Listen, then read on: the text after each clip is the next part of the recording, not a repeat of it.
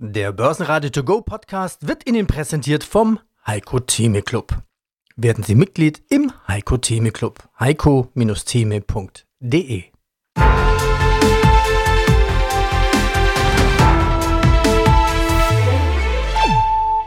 Börsenradio Network AG Marktbericht Mittwoch, 6. September 2023. Heute haben wir eine nix passiert Seitwärtsbörse mal wieder. Nach deutlicheren Verlusten schließt der DAX bei einem Stand von 15.741 Punkten, 0,2% im Minus. Der ATX in Wien 7.022 Zähler, minus 0,5%, die Zahl als Total Return. Ein Hallo direkt aus dem Börsenradiostudio. Mein Kollege Andreas Groß genießt gerade die Schulferien mit seinen Kindern. Ich bin Peter Heinrich und biete Ihnen heute einen tieferen Einblick in die Welt der Finanzen. Die Börsenlandschaft gleicht momentan einer nix passiert Seitwärtsbörse. Das ist die Einschätzung von Thomas Zimmermann von Tim Invest. In den letzten sechs Monaten hat sich beim DAX wenig getan, aber Timmermann meint, wir sollten die Dividenden nicht außer Acht lassen. Dies macht mehr als die Hälfte der Performance aus. Sein Rat für Investoren, die unsicher sind, überlegen sich den Kauf einer Bundesanleihe. Wie das günstig geht, mit wenig Gebühren, das sagt Ihnen Thomas Timmermann. Im Makrobereich erleben wir gemischte Signale. Der Dienstleistungssektor ist schwach, die Inflation nimmt zu. Ist die Zeit für die wesentlichen Zentralbanken gekommen, sich in eine geldpolitische Winterpause zu verabschieden? Aber Vorsicht, nächste Woche könnte die Europäische Zentralbank überraschenderweise die Zinsen anheben. Ja, ich bin Cornelius Purps und ich arbeite bei der Vermögensverwaltung Antea in Hamburg. Ja, jetzt haben wir die Saisonalität September besprochen. Herbst. Trauen Sie sich auch schon den Blick fürs kommende Jahr machen?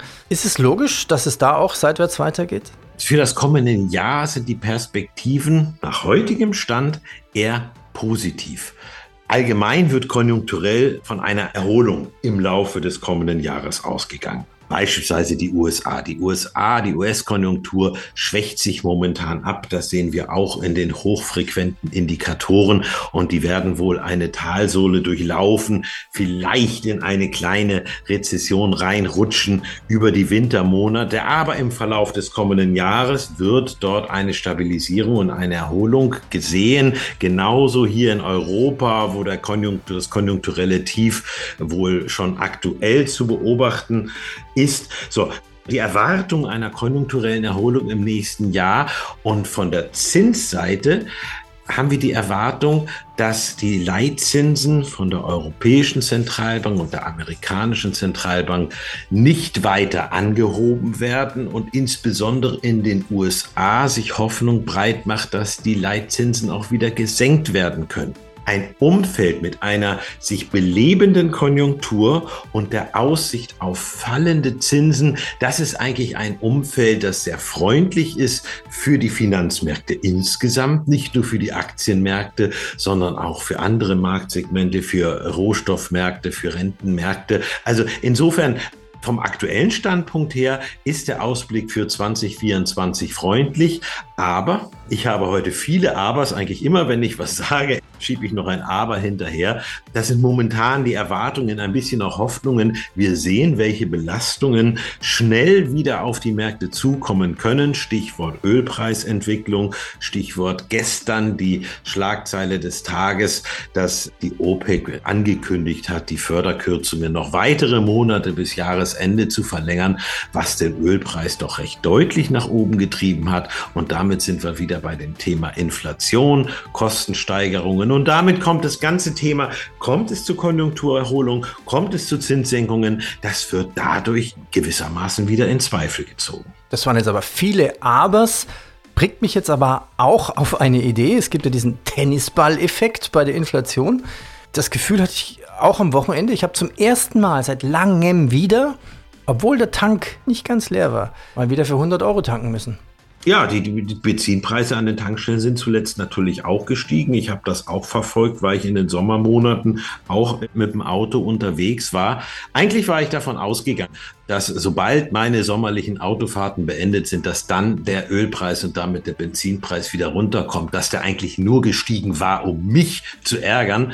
Mit dieser Einschätzung lag ich falsch. Meine Sommerfahrerei ist durch und der Benzinpreis steigt weiter. Also da bin auch ich jetzt kein guter Indikator mehr, ob meine Auto reist. Diese Themen haben wir für Sie heute in diesem Podcast. Die Börsentage gehen weiter mit Düsseldorf am 16. September und Zürich am 30. September. Einstürzende Immobiliengeschäfte. Michael Plättner, Deutsche Grundstücksauktionen, sagt deutliche Zurückhaltung zu spüren. Der DAX ist im Krebsgang. Cornelius Purps von Antea sagt, wer an die Saisonalität glaubt, der sollte die Rückschläge in den Kursen nutzen. Ein Interview mit Austria Cards, CFO Kirchmeier über das erste Halbjahr. Die Karte funktioniert immer. Sie ist ein sehr einfaches Backup-Instrument. Als der DAX als Kurs-DAX aus der Pandemie erwachte, Thomas Timmermann, das fälscht die Wahrnehmung. Suchen Sie sich jetzt eine schöne Bundesanleihe. Und hier nochmal der Hinweis, alle Interviews in Langform finden Sie auf unserer Podcast-Seite www.börsenradio.de. Mein Name ist Thomas Timmermann, ich bin CEO bei Tim Invest und dort für den Tim Invest Europa Plus Fonds zuständig. Also haben wir eine komplett year-to-date, nichts passiert Seitwärtsbörse oder sogar noch länger? Also ich empfehle jedem Anleger, sich mal mit dem Kursindex vom DAX zu befassen, dem DAX K also mit einem K wie Karin einfach dran gehängt. Das ist das Kürzel für diesen Index. Und das ist ja der Index ohne Dividenden, so wie wir den S&P 500, den Eurostocks, den Stock 600, das sind ja alles Dividendenindizes, wo die Dividenden nicht eingerechnet werden. Also ich muss sagen, der Nur DAX ist ja die Ausnahme, ne? der, der steigt ja immer durch die Dividenden. Der sogenannte Performance-DAX, muss man, muss man den Hörer noch sagen. Genau, und ich finde, es ist wichtig, Peter, da immer wieder mal drauf hinzuweisen, weil das fälscht so ein bisschen die Wahrnehmung. Also man hat das Gefühl, der DAX ist manchmal besser, als er eigentlich ist im Vergleich zu anderen Indizes, weil er einfach die Dividenden einrechnet. Das sind ja so drei Prozent im Jahr. Aber der DAX K, der auch jeden Tag gerechnet wird, der tut das nicht. Und der steht heute so bei 6220 Indexpunkten. Und da sieht man schon die Differenz zwischen 15.717 und 6.290. Das sind nur die Dividenden gewesen seit, seit Auflage des DAX. Also im Prinzip über die Hälfte der gesamten Performance vom DAX-Index, die kommen aus Dividendenzahlungen. Ist ja nichts Schlechtes. Dividenden sind ja gut aber das soll einfach nur wissen. Ja, der Index, der DAX K, der steht im Moment bei 6220 Punkten und im Jahr 2020 vor dem Corona-Crash, da stand er bei 6100 Punkten. Das heißt, nur ein Tick niedriger, als er heute Morgen steht. Und wenn man sich dann mal überlegt, was ist denn eigentlich passiert in den letzten dreieinhalb Jahren, dann hatten wir 2020 den Corona-Crash. Da ging es einmal komplett runter und wieder hoch. Dann hatten wir 2021 ein Erholungsjahr mit Allzeithochs im DAX und, und auch im DAX-K. Und dann kam 2022, da ging es dann direkt im Februar runter mit dem Russlandkrieg in der Ukraine. Wir hatten Bärenmarkt und der ist auch negativ ausgegangen und das war die Basis für das Jahr 2023, in dem wir jetzt gerade sind. Und dort haben wir jetzt einfach uns wieder erholt. Wir sind im Moment auf dem Niveau noch unter 2021. In der Summe sind dreieinhalb Jahre vergangen und der DAX hat gerade mal die Dividendenrendite gezahlt. Und was sagt das dem Anleger? Naja, es sagt eigentlich zwei Dinge. Erstens mal gut, dass der DAX in diesen schwierigen Jahren die Dividendenrendite gezahlt hat und nicht tiefer gefallen ist. Das ist ja positiv. Und es sagt ihm aber auch, der Markt, der DAX, so wie er jetzt steht bei seinen 15.700 Punkten, der kann jetzt nicht unglaublich unterbewertet sein. Denn außer den Dividenden hat er eigentlich nichts abgeliefert. Das heißt, nach vorne schauend hat der DAX durchaus noch Potenzial. Und jetzt zu den Firmen-News. Siemens Energy erfreut sich seiner positiven Einstufung von Investmentbank Barclays. Die Analysten meinen, die Unterbewertung des Unternehmens sei nicht gerechtfertigt und vergibt ein Overweight mit einem Kursziel von 19 Euro. Auch bei dem Telekom-Konzern gibt es Bewegung. Saudi Telekom plant für 2,1 Milliarden Euro einen knappen 10%igen Anteil an der Telefonica zu erwerben. Allerdings könnte die spanische Regierung den Deal noch blockieren, da Telefonica als kritische Infrastruktur gilt. In Sachen Marktkapitalisierung gibt es jetzt einen neuen Spitzenreiter in Europa. Der dänische Pharma-Riese Novo Nordisk hat LVMH abgelöst. Der Schlüssel zum Erfolg? Die Abnehmspritze, die in verschiedenen europäischen Ländern und in den USA vertrieben wird. Mein Name ist Markus Kirchmeier, ich bin Konzern-CFO bei Austracard Holdings AG. Nennen wir noch ein paar Zahlen. Umsatz 181 Millionen Euro, plus von fast einem Drittel der Gewinn. Nachsteuern stieg um fast 156 Prozent auf 12,3 Millionen Euro. Was hat den Gewinn eigentlich so nach oben geschoben? Gott sei Dank das sehr gute operative Geschäft. Also wir haben Umsatzwachstum von 30 Prozent und wichtigste Kennzahl, die wir intern nehmen, ist das EBITDA. Das ist auch um 30 Prozent gestiegen. Sprich, das operative Geschäft war sehr stark angetrieben durch Wachstum im Zahlungsbereich, vor allem auch in der Türkei. Ganz starker Markt für uns und in USA natürlich Fokusmarkt. Zusätzlich haben wir auch ein Zusatzbusiness, ein Zusatzgeschäft im, im Bereich Post- und Kurierdienstleistungen in, in, in Rumänien hinzuerworben. Das alles hat den Umsatz und Gott sei Dank auch den Gewinn stark angetrieben. Über 120 Millionen Karten im Jahr werden Sie produzieren. Was verdienen Sie an einer Karte? Jetzt könnte man sagen, naja, Heinrich, nimm die 12,3 mal 2 und teilst dann durch die Anzahl der Karten, dann herrscht du denn die Zahl, aber so meine ich das gar nicht.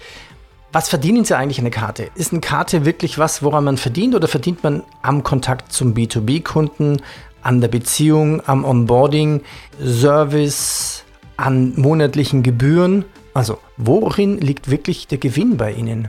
Wir machen Gewinn beim Verkauf der Karte. Das ist natürlich unser sogenanntes Legacy-Business. Da kommen wir her, Brot- und Buttergeschäft. Wir wissen, es geht woanders hin, aber das, unser Haupt-Cashflow kommt natürlich noch immer aus dem Bereich.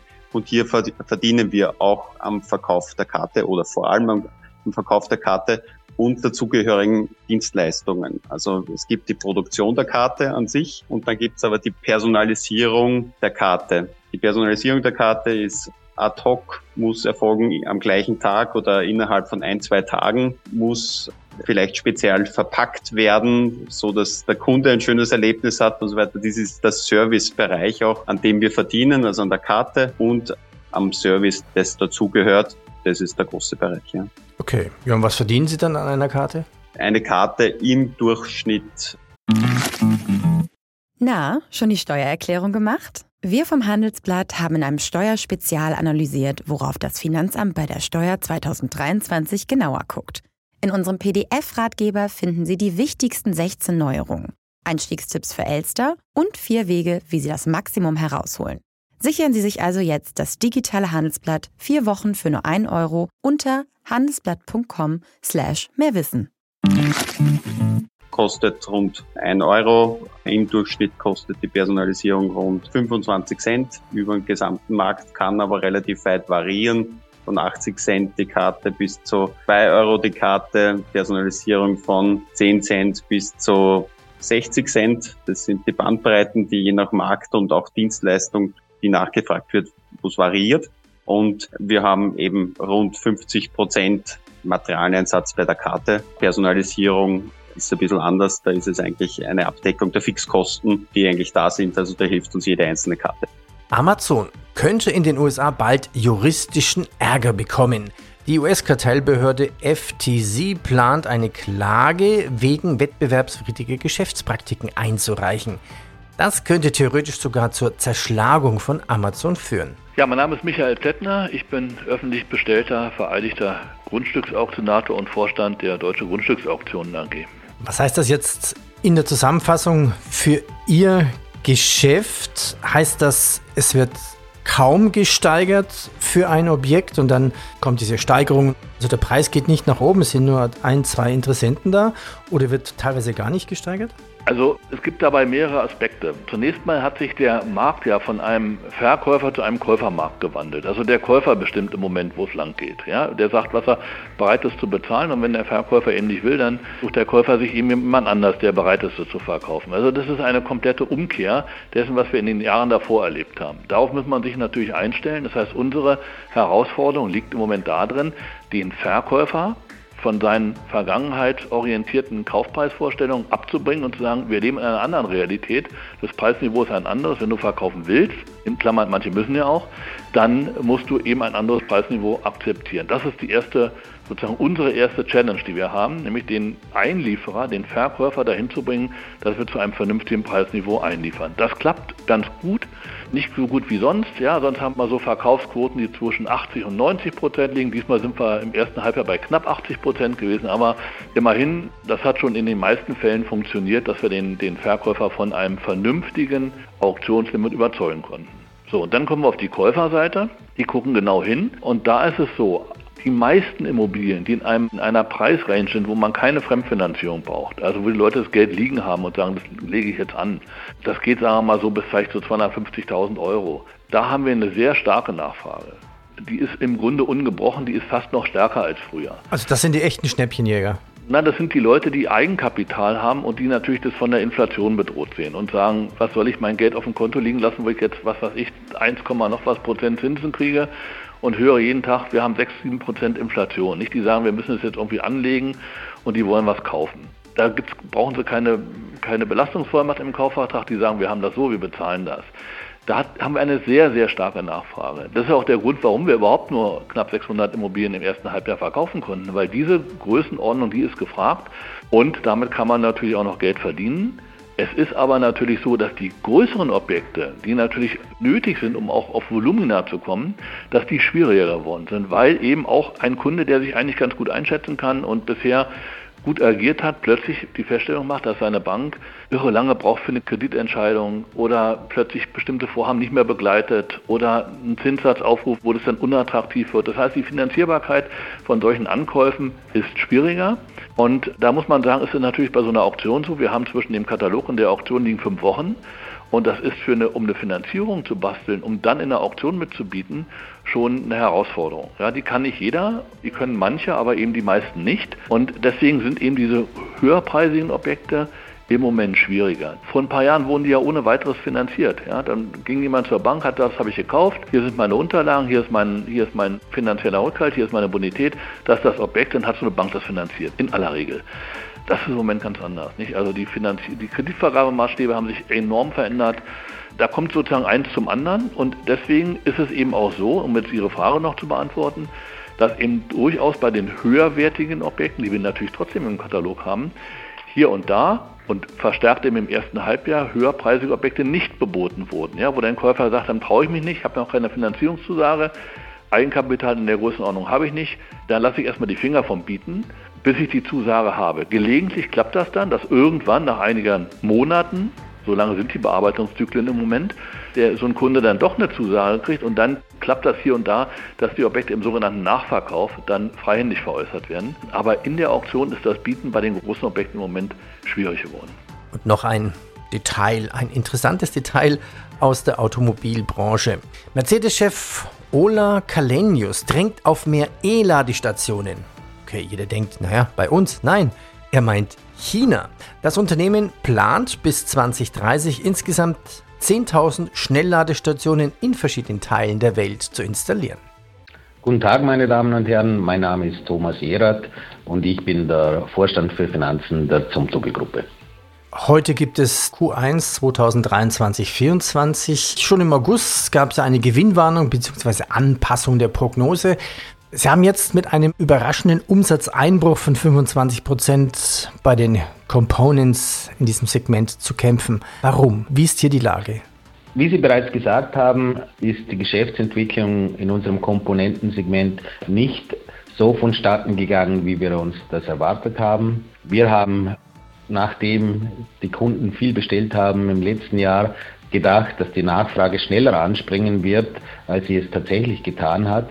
Aber anscheinend sind die Läger bei den Kunden des Komponentensegmentes immer noch äh, sehr voll und hier verläuft die Nachfrage sehr, sehr schleppend. Leuchtenbereich, eine stabile Entwicklung. Hier sind wir in etwa auf Vorjahresniveau. Hier ist das Momentum zum Energiesparen immer noch stark bei unseren Kunden und wir profitieren von dieser, von dieser Entwicklung. Ich kann mich noch erinnern, im letzten Interview hatten wir uns ja schon darüber unterhalten. Sie sagten, wir müssen hier zwei Trends unterscheiden. In der Renovierung ist der Trend sehr groß. Beim Neubau durch die gestiegenen Zinsen und den hohen Baupreisen verlieren Sie an Geschäft. Hat sich daran irgendwas verändert? Hält dieser Trend an? Das Einzige, was sich hier geändert hat, ist, dass vielleicht das Neubaugeschäft noch etwas stärker eingebrochen ist als beim vorigen Interview. Der Trend zur Renovierung hält an und der hat sich auch, glaube ich, im gleichen Ausmaß, wie sich der Neubau reduziert, erhöht. Und was uns auch hilft, ist, dass jetzt die Halogenlampen bzw. Neonlampen verboten sind und dass die Kunden gut daran tun, ihre Beleuchtung neu auszurichten und auf LED umzusteigen. Wie genau ist das mit dem Verbot? Wann beginnt's? Und wenn ich noch eine alte Röhre habe, kann ich die noch drin lassen, bis sie kaputt geht? Also das Verbot hat im September begonnen, aber das Verbot ist jetzt kein absolutes Verbot. Als Privater oder Industrieunternehmen können Sie die alten Leuchten selbstverständlich noch benutzen, die Sie zum Austausch haben. Auch ist die Industrie berechtigt, alle bis zu diesem Datum produzierten Neonleuchten auch weiter in den Handel zu bringen und weiter zu vertreiben. Schauen wir uns ein paar Zahlen an. Q1 2023-24, Umsatzrückgang um 9% auf 285,6 Millionen. Das Periodenergebnis und somit der Gewinn des Unternehmens beträgt 9,8 nach 10,9 Millionen Euro im Vorjahr. Das ist doch gar nicht so schlimm. Was hat denn diese Gewinnreduzierung aufgehalten quasi? Also wir messen uns an unserer operativen Performance, das heißt im Operating, im Operating Profit und nicht beim Net Profit. Und hier haben Sie verschiedene Effekte. Das können Finanzierungskosten sein, dass Sie hier höhere Finanzierungskosten haben. Sie haben Abschreibungen auf Finanzinstrumente, Abschreibungen auf Beteiligungen, die sie haben. Aber genauso ist die, die Stauerlast ebenfalls ein erheblicher Treiber, der dann das Nettoergebnis reduziert. Das war ein kurzer, aber intensiver Rundflug über die aktuelle Finanzlandschaft.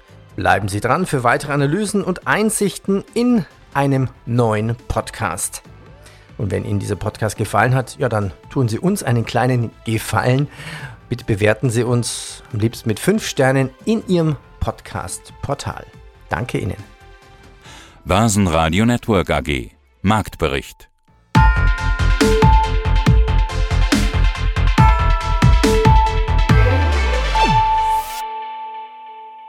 Das Börsenradio Nummer 1 Börsenradio Network AG der Börsenradio To Go Podcast wurde Ihnen präsentiert vom Heiko Theme Club. Werden Sie Mitglied im Heiko Theme Club. heiko-theme.de